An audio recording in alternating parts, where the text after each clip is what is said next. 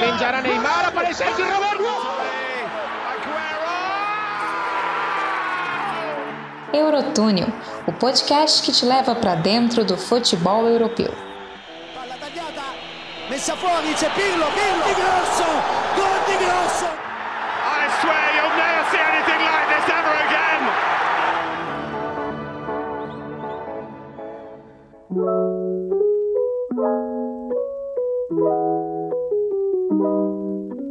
E aí, senhoras e senhores, o Eurotúnel está de volta depois aí de mais de dois meses longe dos fones de ouvido, não dos gramados.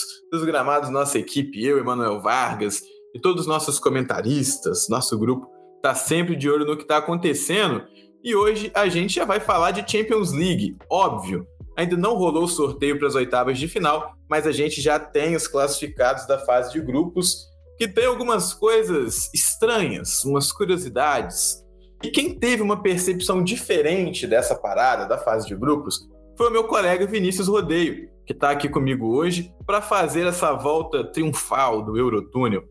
Fala, meu querido Vinícius, me conta um pouquinho dessa percepção que você teve aí dos classificados para as oitavas né, da Champions agora e sobre aquilo que a gente vai falar hoje. Um grande abraço. Fala, Emanuel. Um grande prazer estar aqui com você, meu querido um saudações para vocês, saudações também para o nosso ouvinte. Bom dia, boa tarde, boa noite. É um prazer estar aqui com vocês novamente. E quem sabe, né? Quem sabe a gente está muito feliz para falar do quê? Tu também falar do futebol português, né? Já deixando meu é, abraço inicial para todas toda a torcida do Benfica no Brasil e toda a torcida também do Sporting. A gente vai comentar bastante sobre os clubes portugueses na Champions League. Mas a observação interessante, Emanuel, que eu estava reparando e a gente vai discutir isso bastante nesse episódio aqui, mais episódio do Eurotúnel, é que observar como que ainda tem muita questão de concentração de investimento e de poder entre os clubes europeus dentro da, da Champions League, né?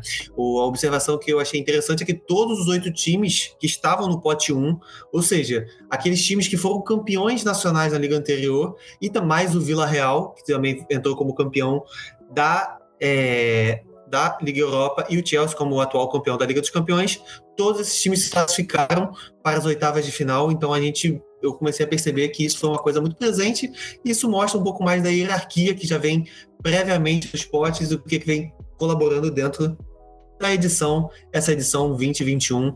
E é isso, Emanuel. Acho que de, de aparato inicial, acho que é um bom pontapé de início que a gente vai ter aqui para discutir em mais esse episódio. É isso aí, meu caro. E antes da gente começar, é que eu quero perguntar para você, Vinícius, você está bem? Como está o seu coração, meu querido? A galera tá com saudades. Faz dois meses que a gente. Dois, vai fazer quase três meses, viu? Na verdade, a gente não vem aqui gravar e a galera quer saber como está o seu coração neste fim de ano. Ah, eu fico agradecido para quem ficou interessado em saber como está meu coração, senhor Emanuel. Muitas Mas, pessoas devem estar, sim. Muitas pessoas devem estar, com certeza. Mas tá animado, tá animado, cara. A gente tá falando aí agora um pouco sério, né? Espero que todo nosso ouvinte já tenha se vacinado contra a Covid-19, contra a gripe também. A gente estava gravando aqui eu, aqui, eu aqui no Rio de Janeiro, estava tendo um surto muito forte também de gripe, então espero que vocês também estejam vacinados. Mas, cara, meu coração está muito feliz, meu coração encarnado está muito feliz com o desempenho de Jorge Jesus nas Champions e infelizmente está triste porque nesse gap que a gente teve aqui, Portugal conseguiu perder para a Sérvia em Lisboa e vai estar agora na, nas eliminatórias, vai disputar mais uma fase de playoffs até repescagem, até chegar à Copa do Mundo. E meu coração também, falando sobre outros esportes, está pensando em Lewis Hamilton na Fórmula 1. Inclusive, abraços para o Dr. Lewis, o patrão. Achei que você estava fechado com Max Verstappen. Mas pelo visto, não. Tá jamais, jamais. Perfeito, perfeito. E você falou bem, né? A questão de Portugal nas eliminatórias, Itália, Portugal. Uma das duas não vai para a Copa de 2022. Isso vai ser tema do Eurotúnel, viu? Que o Eurotúnel a gente não vai largar mais. Porque esse final de ano foi uma loucura para mim. Eu tive que ir para o Espírito Santo fazer um curso, a Jalili estava formando, Vinícius Rodeio arranjando estágio novo de não sei o quê. Leonardo Grossi morrendo de trabalhar na reta final do Brasileirão, e o Vinícius França, bem, fazendo tatuagens muito grandes, torrando os milhões que ele deve ter aí como jornalista lá no interior de Minas Gerais. Antes da gente começar o nosso episódio número 15, quero chamar você para ir atrás da gente, segue a gente lá no Twitter, segue a gente lá no Instagram. No Twitter, o nosso arroba é simples, é arroba Eurotúnel, e no Instagram é o arroba Eurotúnel Podcast. Por lá você fica sabendo imediatamente quando os nossos episódios saem. Além também de seguir, curtir, acompanhar a gente nas plataformas de streaming digitais. E vamos agora então para o nosso episódio número 15.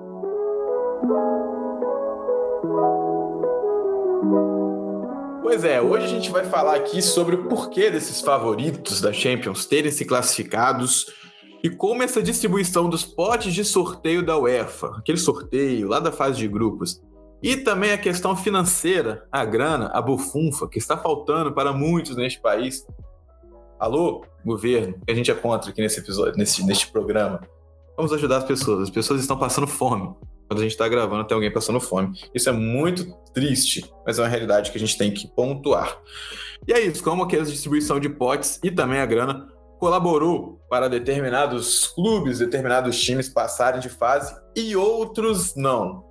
E a gente vai começar, meu caro Vinícius Rodeio, falando aqui do pote número 1, um, que como você já chamou muita atenção, né? Todos do pote 1, um, que são os campeões nacionais das ligas melhores, vamos colocar assim, as melhores ligas, né? A gente tem La Liga, a gente tem Premier League, Série A italiana, Bundesliga, Campeonato Francês e a Liga Portuguesa, que é hoje a primeira liga. São seis.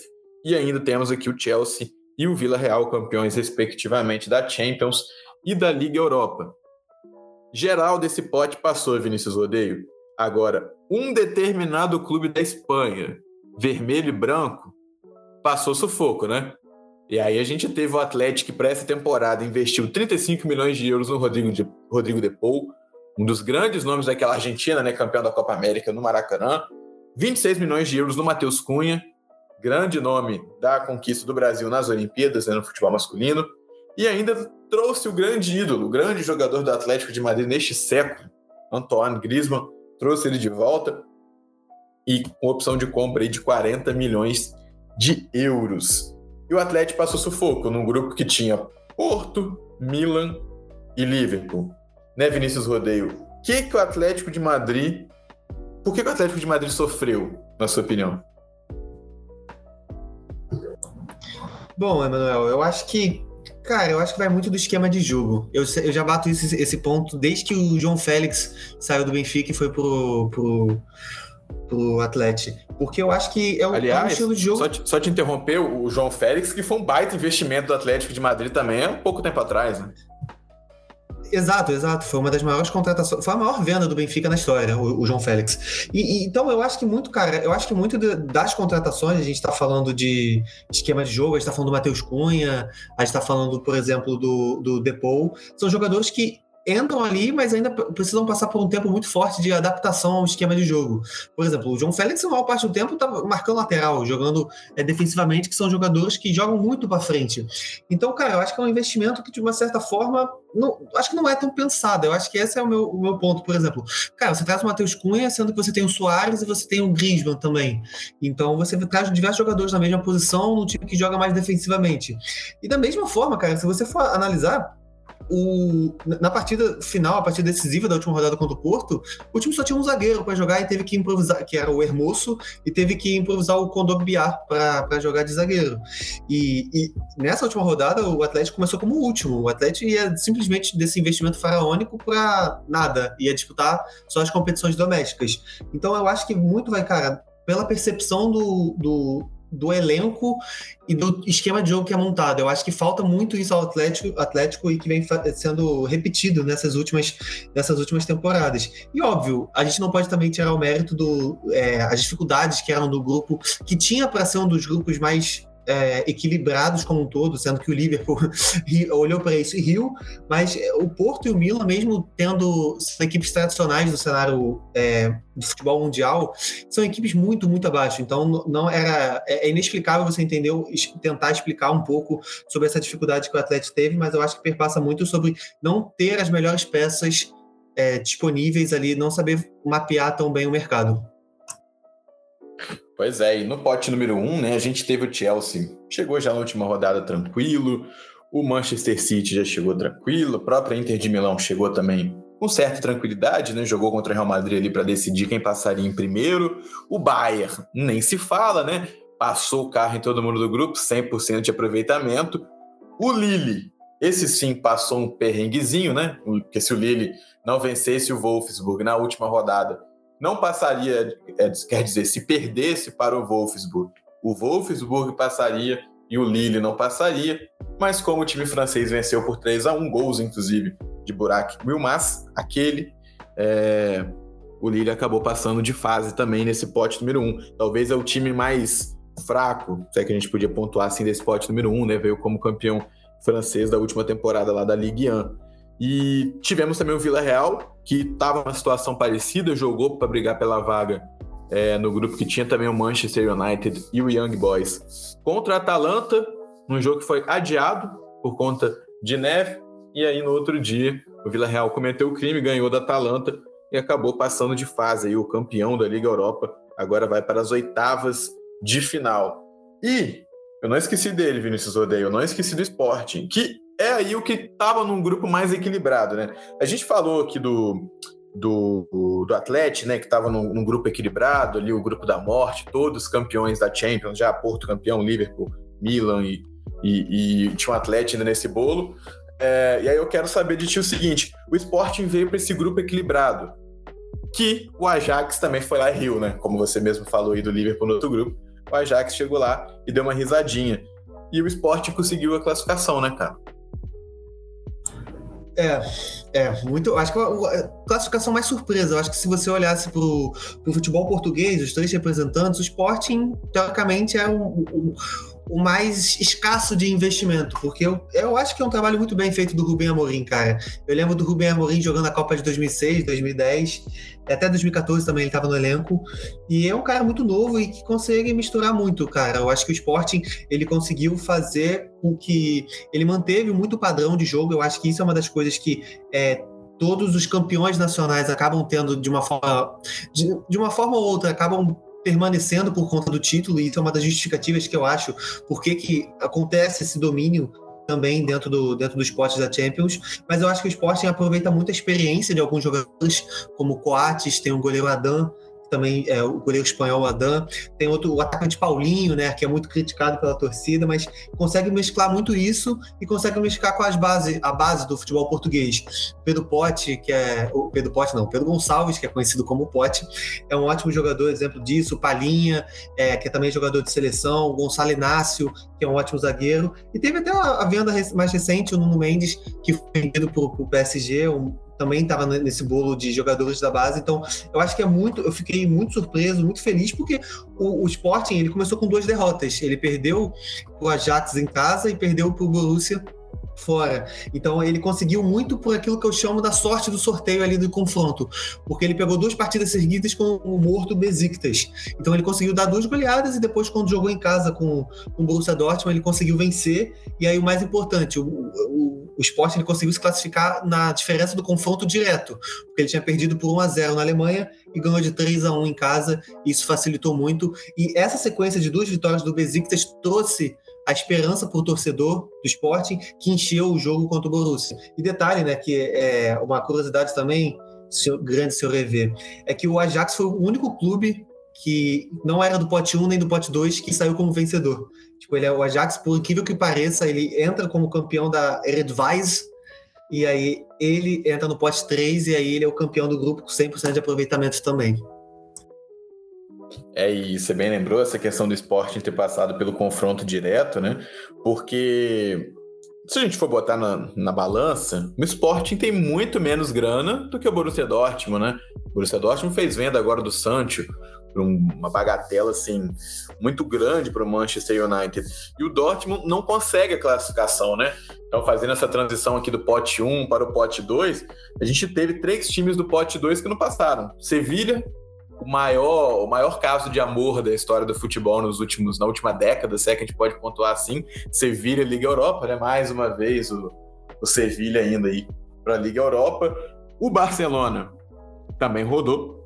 E o Dortmund também é, outro, é, é essa outra equipe, né, que, que rodou também, o Dortmund aí, que sofreu muito sem o Haaland, né? Muitos jogos sem o Haaland por lesão. O Haaland voltou na última rodada metendo gol a roda, mas aí já a situação já tinha se complicado já para os aurinegros alemães. E agora, Vini, vamos passar aqui para o nosso querido Barcelona. Que aqui, meu querido, aqui a gente vai demorar um pouquinho. Já aviso aqui a galera que, está ouvindo a gente. Porque o grupo é de Bayern de Munique, Barcelona, Benfica e Dinamo Kiev. Foi uma, uma coisa um pouco surpreendente, mas tem muito a ver com algo que também a gente vai falar aqui no episódio agora, que é essa questão financeira, né? A influência da questão financeira nos resultados dessa Champions League como um todo, né? A gente teve o PSG, que, pô, não precisa nem falar quanto que investe, o próprio, o, o próprio Real Madrid nesse pote 2 também, o Liverpool, o Manchester United, a Juventus que anda meio quebradinha ali, teve que se desfazer do, do homem, né? Como dizem, do pai, Cristiano Ronaldo, teve que se desfazer dele por causa da questão financeira. E também nesse pote 2 a gente teve o Barcelona, que aí, desde 2000, 2001, né? Na verdade, 2001, 2002, sempre passou de fase, sempre esteve nas oitavas de final da Champions, e aí agora fica, depois de, de 21 temporadas, né? É, fica fora das oitavas de final no grupo que teoricamente, teoricamente, por aquilo que as pessoas se acostumaram, o Barcelona não deveria ficar fora. Mas no meio do caminho tinha o Benfica, e aí a gente entra na seguinte questão, Vinícius Rodeio, com todo o seu clubismo, agora pode incorporar para mim aí, todo o seu clubismo de encarnado, cara. Eu quero saber, você acha que qual foi a conjuntura para o Barcelona não passar e para o Benfica passar? Bom, Emanuel, já que você falou para incorporar todo o meu clubismo, é brincadeira. Eu vou falar, Jorge Jesus é o maior treinador desse planeta. Mas brincadeira, vou, vou falar a realidade, cara. É, pô, mano, a classificação do Benfica foi mais demérito do Barcelona do que mérito do, do, do Benfica. O Benfica, cara, sendo muito sincero, ele fez ele fez duas boas partidas, que foram as duas partidas contra o Barcelona. E aí você falar assim, cara, você analisar com. Se você é um cara mais estratégico, você fala, porra, obviamente, ele fez as partidas que é, que é o principal rival dele do grupo, ele conseguiu vencer e avançou. Só que, cara, o Benfica fez é, duas partidas muito tenebrosas contra o Dinamo e quanto o Bayern, ele fez, ele, a partida em Lisboa, ele fez 80 minutos bom, bons. O problema é que os 10 minutos que ele fez ruim, ele tomou 4 gols. Isso aí é um, um detalhe do futebol, que é o gol. Mas é, eu acho, cara, eu, diferentemente do que as pessoas assim do senso comum falam, e essa é a justificativa, o Benfica investiu muito mais para estar tá nessa posição de segundo colocado, de estar tá nas oitavas, do que o, do que o Barcelona. Cara, o Barcelona tem um cenário é, uma crise política e econômica muito ferrenha. Para você ver, tipo, maior, o maior investimento do, do, Barcelona na janela de transferências foi o lateral Emerson Royal, né? O brasileiro. E ele vendeu uma semana depois. Então, cara, e aí você olha pelo outro lado, o Benfica vem de um ano é, de flop europeu, onde ele caiu na pré-Champions por PAOK, mas ele tinha investido em Darwin Nunes, em Everton Cebolinha, é, ele tinha investido em é, Otamendi, Vertogen, que são jogadores, cara, renomados no futebol mundial. Então, o Benfica é um time experiente, é um time muito experiente. E nessa temporada, cara, ele, a gente, relembrando também a, a, a Eurocopa, pô, mano, teve, ele contratou 17 milhões do Yarenchuk. É, cara, eu sou um crítico do Yarenchuk não porque eu acho que ele é um ruim jogador, é porque eu acho que ele vale 17 milhões de euros. E o Jorge Jesus e o Benfica acharam que valeria. Então, cara, a gente está falando de um Benfica que nas últimas duas temporadas investiu em torno de 150 milhões. É uma coisa que o futebol português jamais viu, uma coisa que o Benfica jamais viu. Então eu acho que vem muito disso. E mesmo assim, o futebol apresentado pelo Benfica é, é lamentável. Não é um dos melhores futebol, futebol apresentado dentro, dentro do grupo. E que os confrontos contra o Bayern mostraram isso e as dificuldades de jogar em, contra times fechados contra o Dinamo. Então eu acho que e, e, perpassa um pouco disso. E é, é terrível também. A gente estava até comentando antes, porque o Barcelona, cara, além de, tá, de ter um plantel muito abaixo daquilo que a gente se comparou, contou com pontos fora da curva. Por exemplo, o jogo do Benfica, o Luke de Jong, cara, ele perdeu uns quatro gols. Uns quatro gols, assim, inacreditáveis. Teve a lesão do Pedro, que o, o EV lembrou também antes aqui do episódio. Também teve, pô, a questão do Agüero, também que teve que, infelizmente, acabar abandonando o futebol. É, e cara, erros de jogadores que são ídolos do clube, como o Piquet, o Busquets também não consegue segurar tudo ali no meio campo. Então, acho que passa por essa conjuntura. E sem contar também, acho que demorou muito para ser feita a troca. Quando entrou o Chave, o Ronald Koeman já tinha a, a, carroça do Benfica já tinha passado há muito tempo. E, e só o último comentário: o Barcelona contou com muita sorte também na questão do cruzamento, porque ele perdeu os dois jogos, e aí, em comparação também com o esporte em que isso aconteceu, é, ele pegou o Dinamo de Kiev nas é, seguido, nas duas rodadas. Então, por isso que ele chegou com a vantagem é, na última rodada e isso acabou não acontecendo porque tinha um confronto muito difícil. Mas ele também teve a oportunidade de matar o Benfica em casa e não conseguiu. Então, acho que esse é um comentário mais geral sobre a situação desse grupo E, que felizmente Jorge Jesus passou com o Benfica. É, e de coincidência que a gente pode pegar assim, né, desse lado financeiro, de investimento que a gente está falando, como pode ser uma coincidência mesmo, né, igual eu falei, assim, a temporada que uma bomba financeira no Barcelona explode de vez, assim, o time não consegue inscrever jogadores, é, contratar muito menos, é toda uma situação muito delicada no Barça. O Messi não fica no Barcelona por conta dessa questão financeira, né? Tava tudo certo, mas não tinha como, então por isso ele vai parar no Paris Saint-Germain. Aí o Barcelona fica de fora das oitavas, né? Depois desse tempo todo que eu falei, desde 2000, 2001, ficava de fora das oitavas. E o Benfica, que desde muito tempo não investe, igual o Vinícius bem falou, nunca teve esse investimento financeiro tão alto assim no, no futebol português, mesmo com a eliminação na última temporada para o PAOK, agora parece que surte um efeito, assim, é, é, é a nível continental surte esse efeito, né? Então, como é que parece que são coisas relacionadas, né? Acaba que, claro, o Benfica poderia não ter passado, vamos supor assim, que se desse um outro tipo de resultado, uma outra combinação na última rodada, ou o Benfica não tivesse vencido o Barcelona nos jogos, é...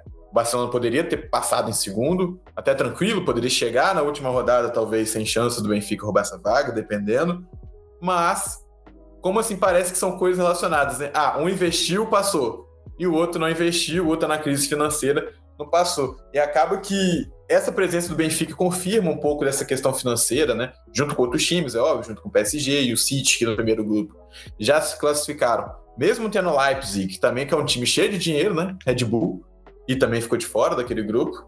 Com Qatar e com Emirados Árabes é difícil competir, a gente sabe que é difícil competir. E aí, aqui no grupo E, a gente vê o Bayern, uma solidez financeira absurda, contratos gigantescos com, de patrocínio, boa administração, faz, faz vendas exatas, faz contratações importantes. O Bayern passa com 18 pontos, e aí o Benfica e o Barcelona ficam se matando para ver quem pega a segunda colocação. E o Dinamo de Kiev tá lá, existindo no grupo, né? Então, como que esse grupo, assim, meio que ele sintetiza nessa essa questão financeira, né, Vini? Não, exato, exato. E é, é, isso que você falou, mano. Eu acho que essa questão do poder é, financeiro, ele acabou é, respaldando muito. Porque, por exemplo, aí só fazendo um contraponto, é a questão da Juventus. Cara, a Juventus também está nesse mesmo cenário do Barcelona, perdeu o Papai Cris, assim, um, um beijo pro grandioso Papai Cris. E a, o, o, trabalho do Alegre, eu acho que ele na, na, Champions especificamente, tem que ser exaltado por conta disso. E também, obviamente, porque é, contou com um Malmo, que foi o saco de pancadas do grupo, e contou com o Zenit um pouco abaixo, principalmente na, nas rodadas iniciais. Então, mas se você olhar, é, se você olhar para a Série A, você vai ver como que a Juventus está sofrendo, como é que é, é, é um futebol que tá carece, assim, o, até o, o, nosso Leonardo Grossi depois pode comentar, tecer, falar um pouco mais sobre isso, mas é muito complicado, como você vê, e que isso respalda. Só que em alguns grupos você contou com a sorte. O Barcelona não contou com a sorte, mas, por exemplo, do, do outro lado, a, a Juventus conseguiu ser dominante é, ao lado do Chelsea no grupo dela. Então, eu acho que. É, é, mas esse retrato do grupo E simboliza o que, que vem sendo o futebol, não só nessa temporada, mas nos últimos anos. E você pode ver, as figurinhas acabam se repetindo. É, todo ano você vê, e é muito difícil você achar um azarão. É, cada vez mais você diminui, por exemplo. A, a gente não, eu, não, eu não vou querer dizer que o Tottenham seja um azarão pela quantidade de dinheiro que investe, mas o Tottenham apareceu uma vez, o Ajax às vezes apare, tem aparecido agora com maior recorrência, mas é um projeto diferente. Então, esse é um cenário que, de certa forma, é bom para o telespectador, para a gente que gosta de futebol, de ver os melhores jogadores, mas é ruim para quem está ali querendo ver um pouco de, de surpresa, de experimentação nova.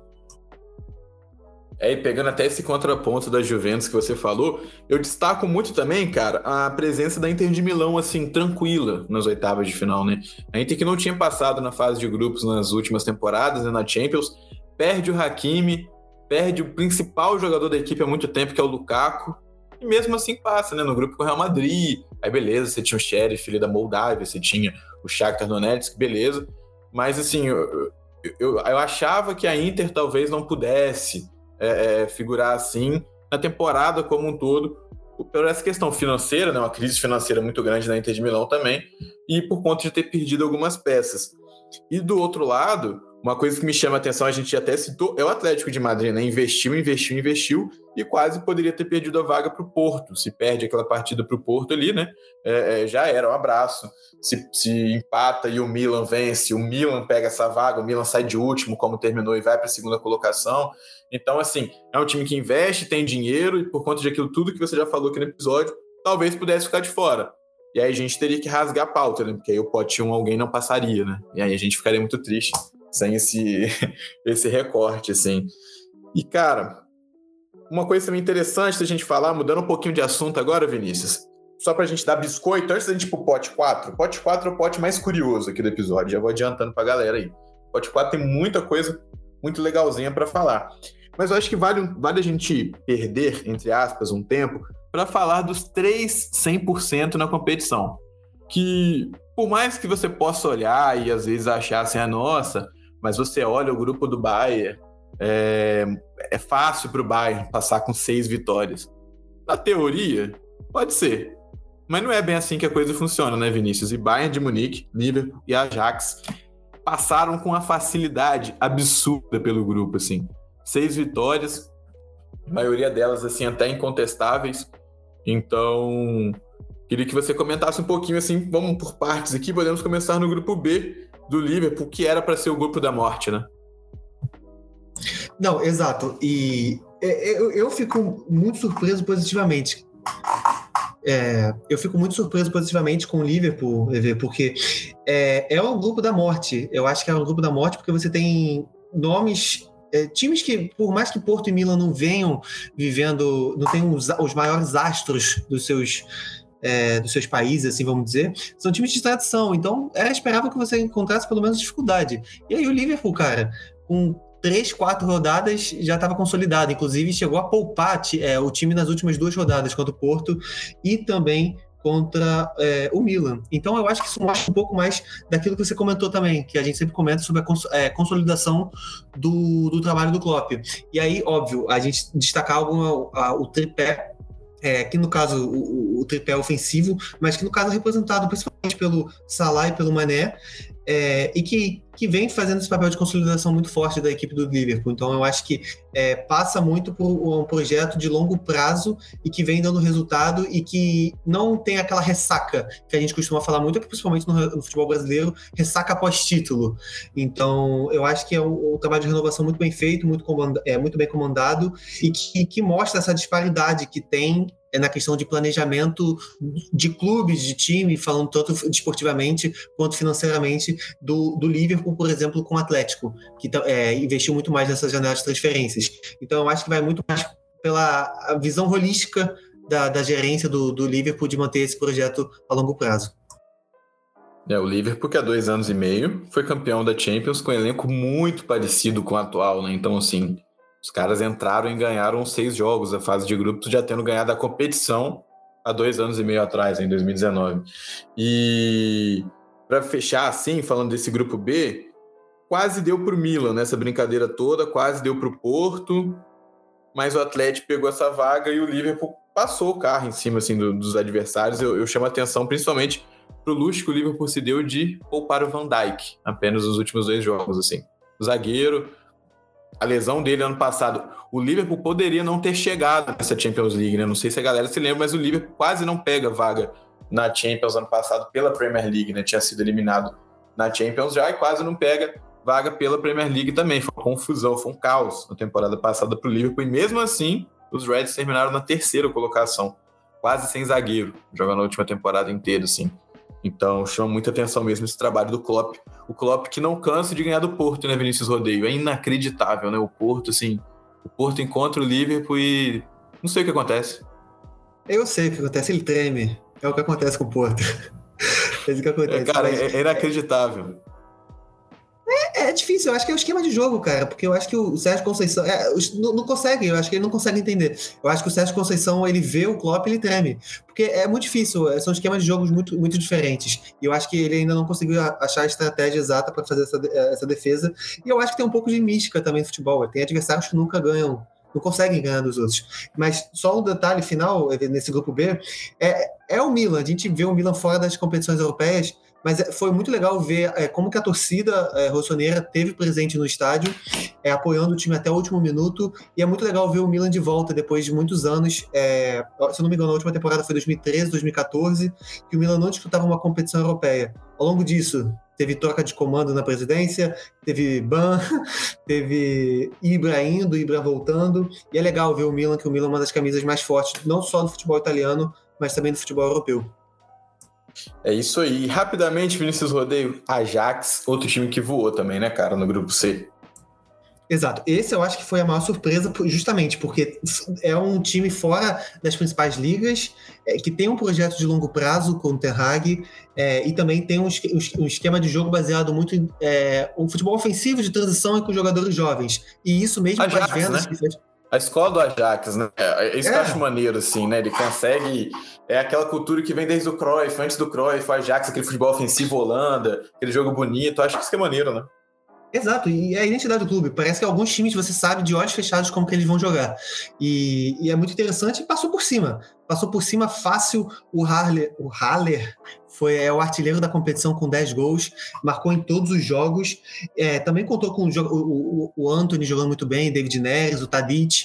Então eu acho que é, deu certo, é, caiu num grupo que, de certa forma, facilitou os trabalhos, porque pegou um Besiktas nulo e pegou um Borussia Dortmund muito abaixo daquilo que se esperava e o Sporting acabou não sendo páreo por essa potência de um trabalho de muito mais a longo prazo. Então, eu, cara, é, eu botarei o olho nesse Ajax. O Ajax pode ser um desses times que podem surpreender novamente e vai ser um dos times, ao meu ver, um dos times mais complicados do pote que agora, nesse novo sorteio, virou pote 1. É, pois é, uma coisa que eu acho interessante também de a gente olhar pro, pro Ajax, né? Essa questão mesmo dos jogadores da seleção brasileira, né, cara? Eu acho, eu acho importante o Anthony, o próprio David Neres, terem essa experiência de primeira prateleira na Europa, né? Pô, passou em primeiro num grupo. O que significa passar em primeiro num, numa fase de grupos de Champions? Nas oitavas, e vamos supor, se pega um adversário que dá pro Ajax passar e passa de fase. Eu acho que essa é uma experiência interessante, assim. Uma coisa que, olhando para a seleção brasileira, é uma coisa que eu sinto falta às vezes, principalmente no setor ofensivo, que hoje, tranquilo, você tem o Vinícius Júnior, que está jogando muito bem no Real Madrid, está comendo a bola, você tem o Neymar, que é o Neymar, você tem. Aí você pode questionar, mas o Jesus está acostumado a ser campeão, acostumado a vencer, o Firmino também. Mas aí você já olha para o Richarlison, Everton na draga, não disputa nem competição continental. Aí você olha o Anthony, agora está começando a ter essas opções. O Rafinha, eu acho que tá voando na Premier League, que é uma competição de nível muito alto. Mas já já ele vai sair do Leeds também, ele não vai ficar muito tempo no Leeds, então aí eu acho que ele vai pegar essas, essas competições de primeira prateleira. Então eu acho interessante também esse. Eu acho que o sucesso do Ajax pode simbolizar também um sucesso aí para a seleção brasileira por causa do David Neres e do Anthony. Os meninos de Cotia, Vinícius Odeio, direto de. Os meninos. É, os meninos de Cotia. E, cara, é. eu concordo muito com isso que você disse. E aí, aquele negócio do, do estilo de jogo, do esquema já definido do clube. E aí, é, é, você faz como fosse uma peça. E aí você perde, se você perde um atacante, você bota outro. Porque é só você ver o Harley. O Harley vai ser difícil, meus queridos. Vai ser difícil repetir esse nome mais uma vez aqui. Sebastian mas... Haller. Sebastian ah. É, não, e aí você tem muito mais notoriedade é, e conhecimento do que, do que o humilde aqui, Vinícius, de falar como que ele foi flop em outros clubes. E aí agora ele chega e, e, e, comanda. Então eu acho que o Ajax é bom também por isso. É, você tem um esquema de jogo definido, você consegue. Se você perder um jogador, por mais importante que ele seja, você vai ter alguém ali no banco de reservas ou alguém que está subindo que sabe esse tipo de informação, sabe o que, tem que fazer dentro de campo é o, o, o Haller, para a galera que não se lembra, pode estar achando agora que ele é um cometa. O Haller ele apareceu muito bem naquele Eintracht Frankfurt do Jovic, Jovic, que foi para o Real Madrid, do Ante Rebic, que está no Milan, e aí tinha o Haller também nesse trio aí, nessa brincadeira toda. Aí ele comeu a bola muito tempo no Frankfurt, jogou muito bem e tal. E aí ele se transferiu para o West Ham, a contratação, uma das contratações mais caras da história do West Ham, se não me engano, foi 45 milhões de libras no Haller. É, Na época eu escrevi na PL Brasil, eu fiz lá um texto, eu falei assim, destaque do ano, fique de olho, Sebastian Haller. Não jogou nada no West Ham, é, aí ele foi para o Ajax, ele não foi inscrito na última Liga Europa, na fase da Liga Europa do, do Ajax temporada passada, esqueceram de escrever ele, uma parada muito futebol manager assim, e aí ele não pôde atuar e tal, ele ficou jogando só o campeonato holandês, e aí de repente ele volta na Champions e começa a marcar, tipo, gol pra caramba, 10 gols em 6 jogos aí na fase de grupos, uma coisa absurda, que só talvez Vinícius Rodeio Lewandowski poderia fazer diferente hoje, poderia fazer igual, quer dizer, no futebol hoje, porque o Bayern de Munique também parou, também passou com 100% de aproveitamento. E aí, nesse grupo aqui, a gente até falou bastante né, do grupo E, mas eu quero que você fale exclusivamente sobre o Bayern de Munique de Julian Nagelsmann, Vinícius Rodeio. Cara, me dá aquela fria de falar sobre o Bayern de Munique. é, porque é complicado, e mas é, literalmente, foi um ótimo trocadilho, me dá aquela frios, é, os jogos sempre na neve. Espero que eu, pelo menos eu tenha arrancado a risada de algum algum nosso ouvinte. Mas, cara, é, é a mesma coisa, esquema de jogo, um investimento muito forte. É, o Lewandowski, ele é muito importante. Muita gente fala que ele só faz gol. Porra, eu queria ter um atacante no meu time que fizesse gol como o Lewandowski, mas ele é um cara muito importante na construção do jogo, na construção da partida. É, no, até na, na, última rodada contra o Barcelona, ele não chegou a fazer gol, mas ele deu assistência, se eu não me engano, pro gol do Miller. E é, é isso, o Bayern já não é o mesmo Bayern de anos atrás, e continua com a mesma força, porque renovou. Você tem jogadores como Alfonso Davis, o Kimmich também, é, você tem outros jogadores ali na frente, o Musiala, que também já fez gol é, nessa Champions. Então é um processo de renovação do, do Bayern muito interessante e vem sendo comandado com, com Leva. E é a mesma forma, é caiu no grupo que acabou sendo dominante também por questão é, de já ser muito forte, mas os adversários também não serem é, do mais elevado nível. É, teve dificuldades contra o Dinamo, teve dificuldades.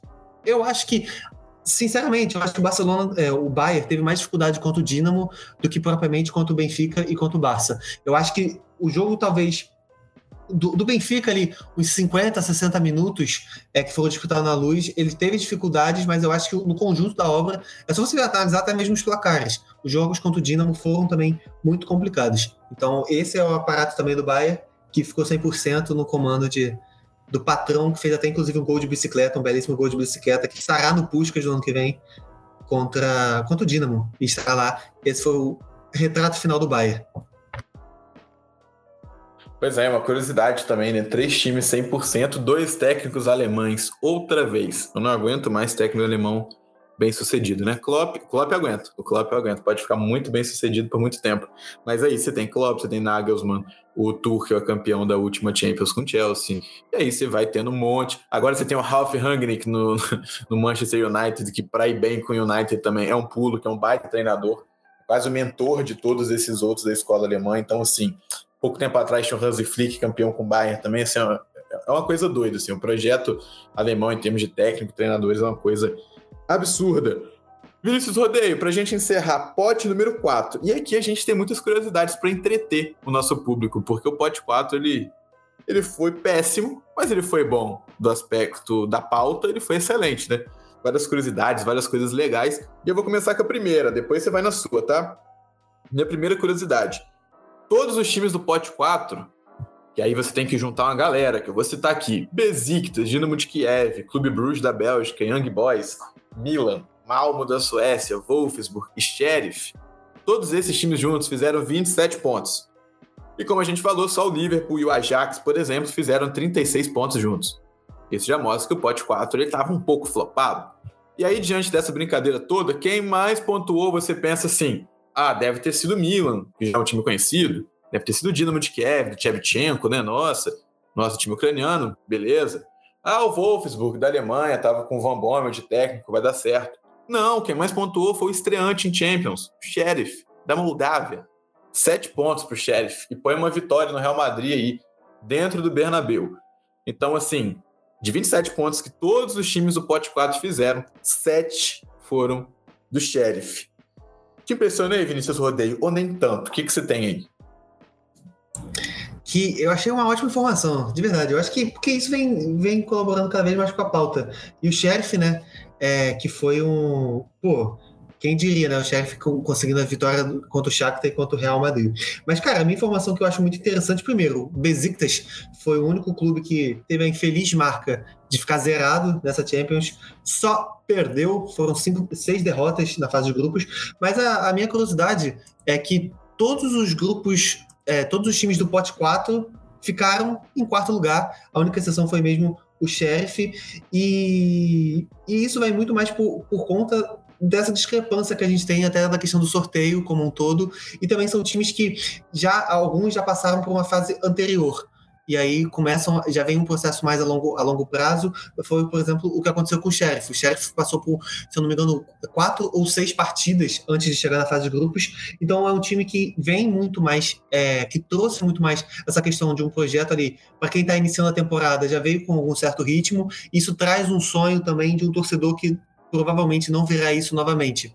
Então eu acho que é, é palmas aqui pelo projeto do Sheriff, que tem um jogador que o Botafoguense, o nosso ouvinte botafoguense vai lembrar, o lateral Fernando Constança, mais conhecido como Fernando, é, é lateral do, do, do Dinamo, lateral, do Dinamo não, do Sheriff, e é muito interessante, eu acho que eu espero escutar mais histórias do Sheriff, espero que ele tenha agora um bom confronto também na, na nossa grandiosa Liga Europa.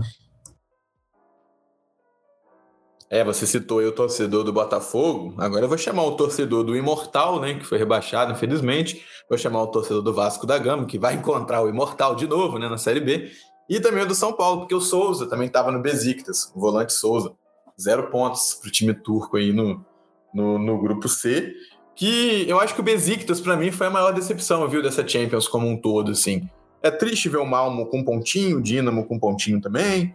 Mas assim, o Besiktas estava num grupo que você não tinha, em tese, em teoria, voltamos para a teoria de novo, né, antes da competição, você não tinha um bicho papão, você acabou tendo, que é o Ajax, né? Mas dava para tirar um pontinho, talvez, do Sporting, vai? Dava para tirar um pontinho do Sporting. Dava para tirar um pontinho do, do Borussia Dortmund, talvez.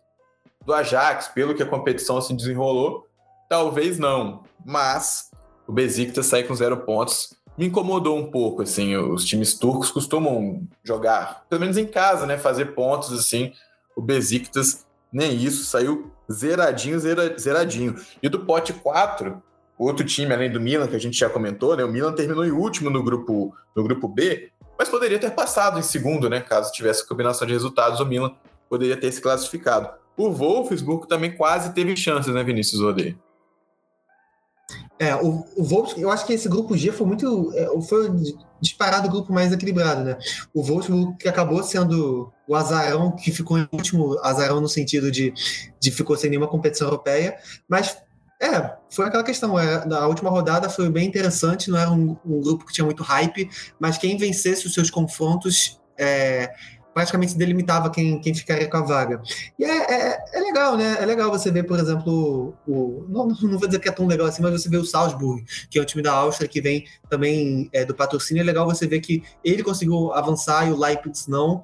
E é legal também você ver como é que vai ser o Sevilha na, na, na na Liga Europa, na famosa Liga Europa. E, e, detalhe, né? Se o, se o Sevilla encontrar o Nay Emery na Liga Europa. No caso, não vai acontecer porque o, o Vila Real passou. Mas eu acho que era papo de o mundo ficar parado nesse momento e a gente voltar é, a ter um novo Big Bang, como disse. É, como eu li uma vez nessa. Agora não vou me recordar quem disse, mas alguém disse isso no, no Twitter, eu fiquei marcado. Mas é isso, o futebol alemão é, de certa forma, muito bem, continua muito bem representado pelo Bayern, mas perdeu dois principais importantes, é, além de somar pontos no coeficiente, perdeu dois representantes importantes na Liga dos Campeões, Borussia e o Wolfsburg.